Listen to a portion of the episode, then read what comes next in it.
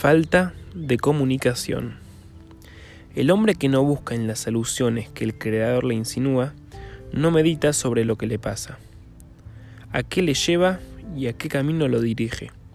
Simplemente vive incomunicado con el Creador.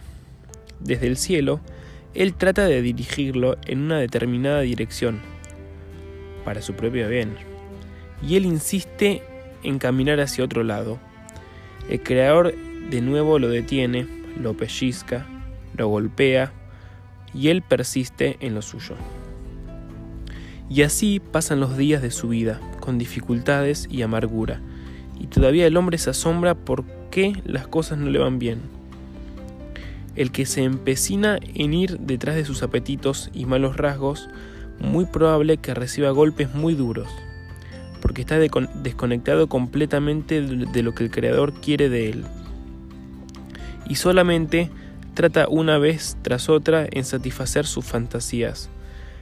Tan apasionado está con sus apetitos que no está dispuesto a prestar atención y a entender que se le insinúa que no va por el buen camino.